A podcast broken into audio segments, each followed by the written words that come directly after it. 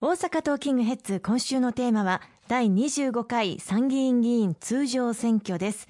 石川さんえ日本は少子高齢化そして人口減少社会ですよね、はい、少子化に対して高齢化に対して人口減少に付随する労働力の低下など、まあ、こういった問題をしっかり考えていただけるかどうかは争点にしたいと思うんですがいかがでしょうか？そうですねあの人口が減少していくということはこれはもう所有の環境としてございますこれからのこの日本社会をどう元気に維持発展させていくのかということがこの少子化の中でも人口減少化でもどう維持していけるのかということが非常に大事だというふうに思います。まあ、そのためにもまずは経済を強くしていくということが非常に大事だと思うんですよね。あの、よく、まあ、年金問題で将来年金は大丈夫なんですか？というふうに不安に思われる方もいらっしゃるかと思いますが、年金の財源となる年金積立金というものがありますけれども、経済が着実に改善の兆しを見せてきたことによりまして、年金積立金が44兆円も増額させていただくことができたんです。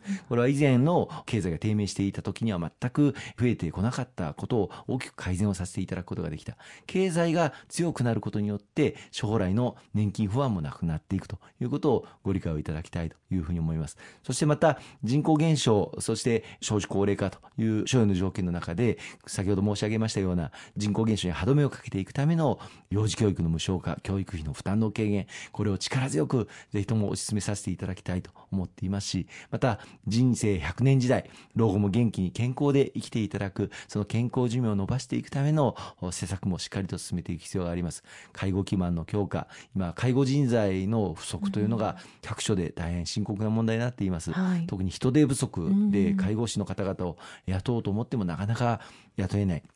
また、あの、お給料上げたいけれども、十分に、あの、上げることができない、そういった環境を改善するために、今年の10月から10年間働いていただいた介護士の方には、最大月額8万円の処遇を改善をさせていただくということも、まあ、今回の消費税率引き上げの財源の中から使わせていただく予定でございます。まあ、このように、少子高齢化というこの所要の条件に対して、一つ一つ具体的な政策を打っていく、そしてそのための財源もきちっと確保していく。また合わせて財政再建というのもしていく必要があります。日本の国、あるいは地方の抱えている借金をこのまま野放しにしておくことはできない。うん、まあ、そういったトータルな面から政策をちゃんと打っていくことができる政党を、そして候補者を有権者の皆様に選んでいただきたいと思いますね。そしてまあ例えばあの先日も九州で豪雨などがありましたけれども災害を未然に防いでいくためにも地域の連携力にも期待したいと思いますが。おっしゃる通りですね。昨年は大阪北部地震もありました、まあ、台風21号24号の被害もありました。全国的にも西日本豪雨あるいは北海道の胆振東部地震。もう本当にあの災害が相次いだ去年1年間でしたけれどもそうした状況を受けて今こそ防災減災をですね政治の中心軸に政治の主流にしていかなければいけないということを訴えています。あの、社会の中の中心軸に位置づけるという意味ではあるんですけども、もともとあの、例えば社会保障という言葉は、あの、政治の中心軸になかった時代がありました。そういう中で、年金医療介護をはじめとする社会保障っていうのを政治の中心軸に築き上げてくることができたということを自負をしております。今この時代、先ほど言いましたようなその災害が多発する時にあって、まあ忘れた頃にやってくる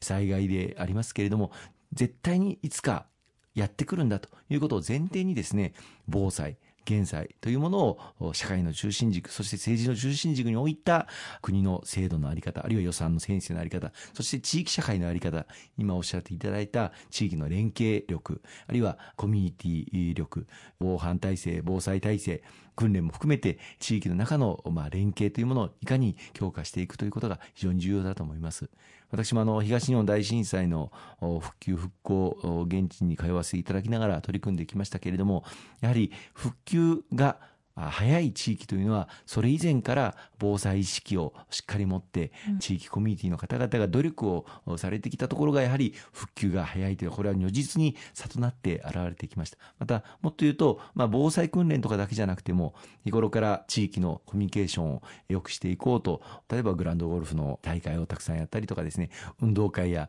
地域の子ども食堂こうしたさまざまな取り組みをやっていらっしゃるところっていうのは災害が発生してもその後の復旧あるいは復興というのが極めて迅速に行わわれているというような実例もあります。やはり日頃からの地域の連携、コミュニティの連携というのをどう強化していけるのかということが、防災減災を進めていくためにも大きな柱になっていかなければいけないと私は思いますね。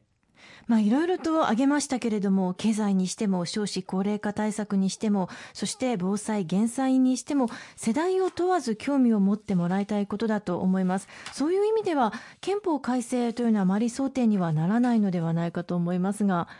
私はあの今回のまあ候補者の皆さん、あるいは各政党のあの訴えを見て、憲法改正というのを争点にしている候補者さん、あるいは政党さんというのはほとんどいらっしゃらないんではないかなという気がしますし、国民の関心もそこにはないんではないかというふうに思っております。やはり今、日本が抱えている経済をさらに前に強く進めていく、あるいは少子高齢化、人口減少、こうした大きな課題がある中で、どのように具体的な教育負担の軽減を図っていくのか、あるいは人人生100年時代を見据えた介護基盤の強化、あるいは健康寿命の延伸、こうしたことをやっていくのか、こうしたことにやはり国民の関心は一番強くあるんではないかというふうに思っています。こうしたことについて、やはり国民の皆様と一緒に考えていくことが今最優先に重要だと思いますね。ありがとうございます。え、今週もたくさんのお話をいただきましてありがとうございました。